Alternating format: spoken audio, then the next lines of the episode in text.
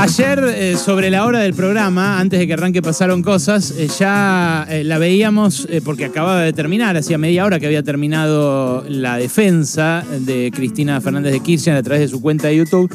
Y la veíamos ya bailando en el balcón de su despacho en el Senado, ahí en la fachada del Congreso, ante una multitud que la estaba vitoreando y a la que ella arengaba a cantar la marcha peronista.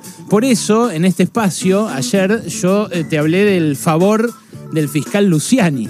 Claro, ahí ya se notaba que Cristina había salido favorecida eh, porque volvían a asomar en el horizonte las grietas internas. Durante todo el fin de semana pasado volvió a trascender eh, el descontento mutuo de las partes del frente de todos con eh, los demás. El dólar paralelo volvía a perforar la barrera psicológica de los 300 pesos para arriba. Eh, ayer en el contado con Liqui eso es lo que se registró. Sergio Massa acababa de anunciar un ajustazo, un ajustazo fiscal realmente tremendo, que incluye, por ejemplo, 15 mil millones de pesos de recorte sobre eh, la infraestructura para los jardines maternales. Que yo pienso, digo, eh, yo que tengo hijos chiquitos y que Maite va al jardín, digo, no sé en qué un- un- una generación puede querer más gastar plata que en el jardín eh, de infantes de sus hijos, chiquitos. O sea, ¿cómo vas a recortar ahí? Bueno, ahí recortan, entre otros rubros. Eh, y ahí, en ese contexto, en ese contexto de desconcierto para muchos, apareció Luciani. Apareció Luciani con eh, eh, su endeblez de argumentos, con su sobreactuación, con, eh, con, frases como donde toque su pura pus o los expedientes hablan y gritan. Esas frases rimbombantes de denuncia de corrupción que, bueno, quizás son parte de la práctica de un fiscal. La verdad que los fiscales, ha habido apenas eh, un puñado de, fiscales de la democracia que uno recuerde eh, como, como promotores realmente de, la democracia, eh, pero apareció con toda esa sobreactuación, con la cadena nacional en derredor, porque cada vez que hablaba Luciani de estos últimos nueve días lo teníamos en todas las pantallas de los canales de noticias macristas, en los portales también transmitido en vivo, como si se hubiera transmitido alguna audiencia de algún juicio por corrupción contra Macri, que los tuvo, y uno me tocó investigarlo a mí, que es el de las autopistas del Curro, Eh, como si se hubiera acaso dado la noticia de que eh, Guillermo Dietrich que la verdad eh, se comportó como un delincuente al frente de las arcas públicas y al frente de resortes tan importantes como los de la, de la infraestructura de transporte de nuestro país. Eh, ¿Acaso se hubieran informado que lo procesaron por regalarle 800 millones de dólares, o sea, eh, como 10 gasoductos o 8 gasoductos, a los ex socios de Macri en las autopistas del Sol? Bueno, esa doble vara, esa sobreactuación, eh, Elisa Carrió en la cama diciendo acá estoy esperando la sentencia, toda la oposición a la vez hablando de eso, todo eso le sirvió a Cristina para lo que empezó a pasar ayer. Ya no le hace falta tanto a Cristina para demostrar que todo es político, que, que los que discuten tecnicismos de la causa, eh, incluso Sergio Massa, que, dice que los mandantes en toda organización no se pueden responsabilizar por lo que hacen los de abajo y demás, que, que todos esos eh, desvían la discusión, que esta es una discusión entre jueces y fiscales entongados groseramente con el macrismo para bloquear el camino a una eventual candidatura o a la simple supervivencia de Cristina como referente política de un sector de la sociedad. Bueno, el contraste con el caso de las autopistas del Curro, eh, donde incluso consiguió zafar del procesamiento Dietrich, a pesar de que es muy escandaloso y está a la vista. O sea, eh, Macri duplicó la tarifa del peaje de Panamericana, después volvió a duplicar la tarifa del peaje de Panamericana y cuando la acción de Autopistas del Sol ya valía el cuádruple de cuando asumió, ahí vendió las acciones de la concesionaria de la Panamericana. Eso lo denunció Stolbizer, además, después demostramos eh, nosotros periodísticamente que le habían regalado la prórroga de la concesión y no pasó nada. El sobreseimiento de Macri en el área San Juan también, ayer lo- yo lo mencionaba, eh, eh, uno incluso podría decir que es correcto el sobreseimiento de Macri, porque no hay un llamado de Macri ordenando que espíen a las familias del Ara- de las víctimas del Ara San Juan, y entonces lo sobreseen. Bueno, ahí lo tiene Cristina a la mano. Para, para mostrar que esto es político. Ahora, lo que no puede responder es porque lo sostuvo a José López eh, como secretario de Obra Pública hasta el último día de su gobierno y fue secretario de Obra Pública durante todo el tiempo. Lo que no puede responder tampoco es por qué lo sostuvo a debido, cosa que yo le pregunté cuando tuve la ocasión acá y me dijo, yo pongo las manos en el fuego solamente por mis familiares. Yo le pregunté si ponía las manos en el fuego por debido, eh, que está acusado y condenado en distintos eh, juicios por corrupción y que además también fue funcionario suyo hasta el último día de su gobierno. Ahora, lo que pasó después, después del favor de Luciani, fue todavía más impactante, porque ayer a la tarde hubo marchas de apoyo a Cristina en todo el país hubo una vigilia en su departamento de Recoleta. En la puerta del departamento de Recoleta se eh, encontraron sectores del peronismo que no tenían diálogo y que incluso se estaban torpedeando mutuamente. Se encontró Ofelia Fernández, por ejemplo, que el Frente Patria Grande acaba de tener una ruptura por la crisis del gobierno. Eh, se encontró Ofelia Fernández con José Luis Gioja. José Luis Gioja, el peronismo más tradicional de las provincias, que voló en un avión especialmente para venir a bancar la Cristina salieron comunicados en solidaridad con ella hasta el movimiento Evita.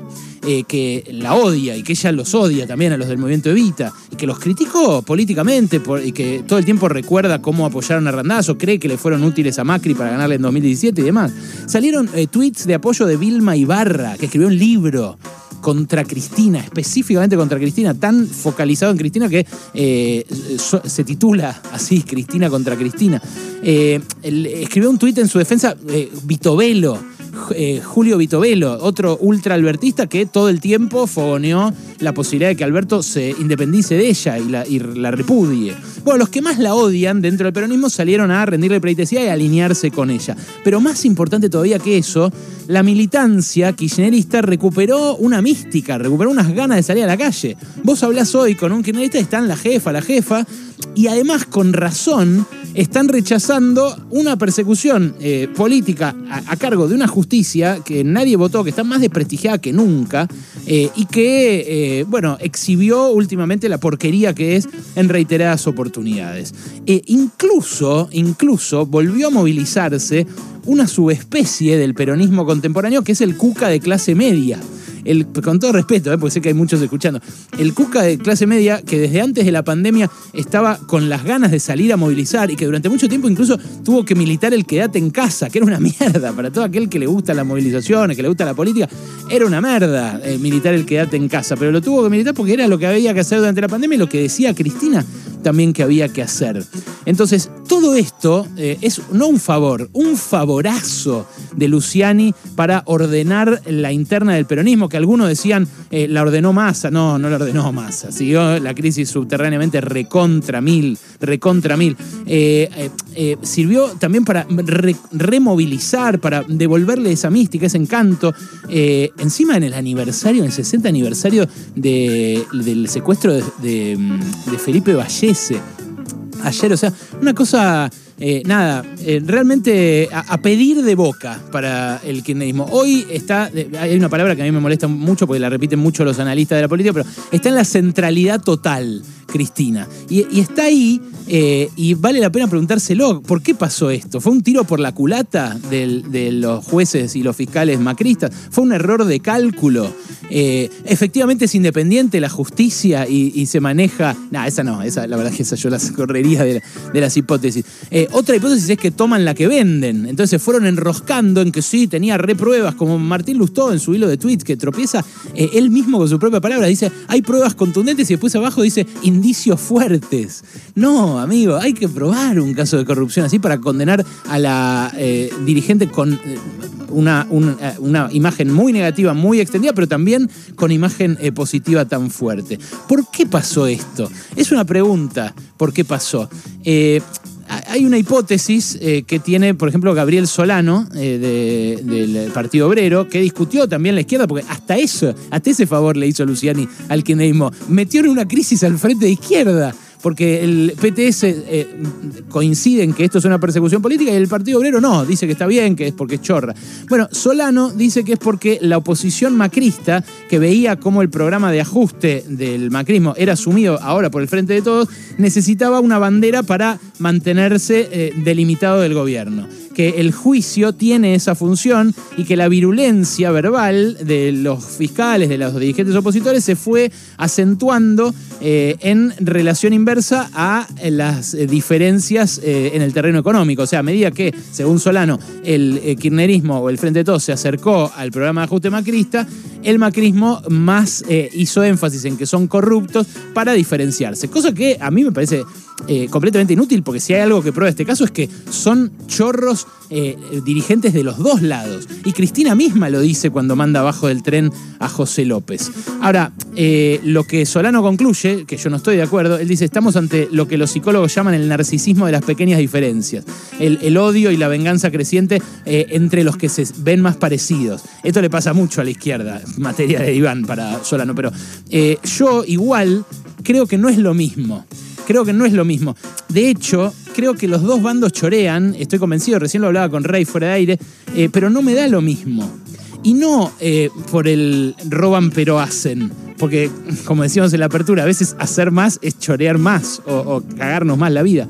No, ¿por dónde ponen al país? Los dos proyectos en pugna en este momento.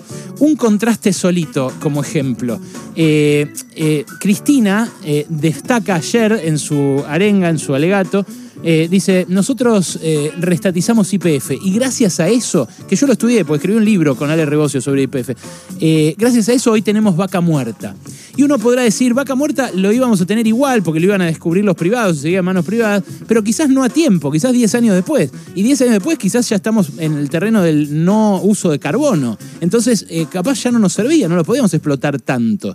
Macri, en cambio, eh, la, dinámica de los hechos para la historia que genera es que, por ejemplo, eh, le da un préstamo de 300 millones de dólares a Vicentín.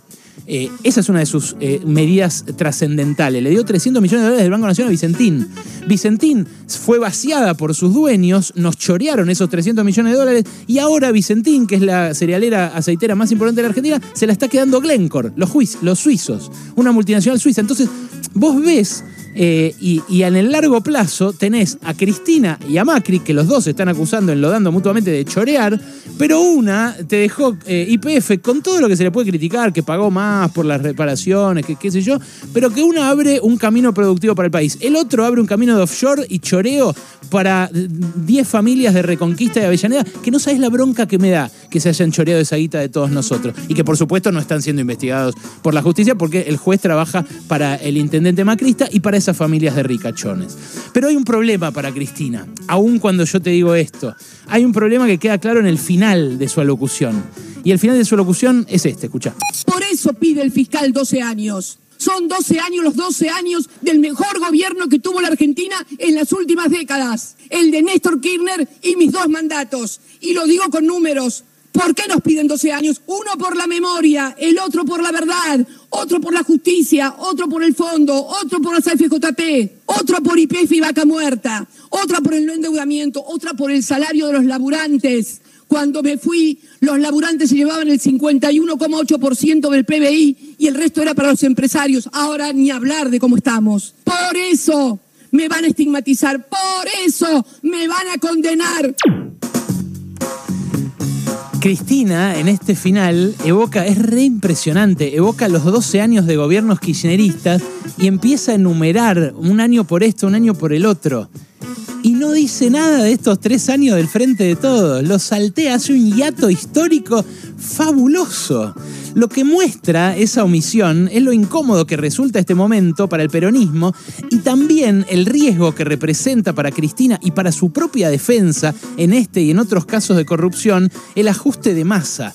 El ajuste que yo digo eh, que está eh, haciendo Massa, que de hecho está ejecutando Sergio Massa, pero que ella pactó con Sergio Massa para que lleve adelante y que la cámpora avala cuando dice pragmatismo es sobrevivir. Y la verdad que el ajuste de Massa es un ajuste tremendo, un ajuste que empezó antes de que llegue Massa, empezó con Batakis. Cuando vos ves la ejecución de los gastos del mes de julio, te das cuenta de que asignación por hijo tuvo un recorte del 30% frente al mismo mes del año pasado. Te das cuenta de que eh, ajustaron violentamente todos los programas de asistencia crediticia a las pymes, que van a empezar a echar gente cuando no tengan esa asistencia crediticia. Entonces, este ajuste tremendo que Cristina omite al defenderse es lo que puede atentar contra la defensa de Cristina y barrer o compensar el favorazo que le hizo Luciani y la oposición en su desorientación política eh, total, en, la situación en la que se encuentra un grupo que se está acusando de narco, de eh, de eh, nada, se, están matando también ellos. es un contexto muy interesante para ver porque justamente lo que marcó la diferencia para que Cristina sea hoy esa referente que a pesar de todas las denuncias de corrupción, a pesar de las causas, a pesar de todos los medios en contra, de todas las embajadas en contra y demás, sigue concitando esa adhesión que concita. Ese 30% intenso, aunque el otro 70% haya 60% que la odie. Bueno, esos que la bancan, la bancan por algo que ahora no está haciendo. Ahora está haciendo lo contrario. Por eso creo que el ajuste de masa amenaza la defensa de Cristina y que por eso ayer quizás se olvidó de esos tres años a la hora de contar sus 12. Pasaron cosas hasta las 16 con Alejandro Berkovich.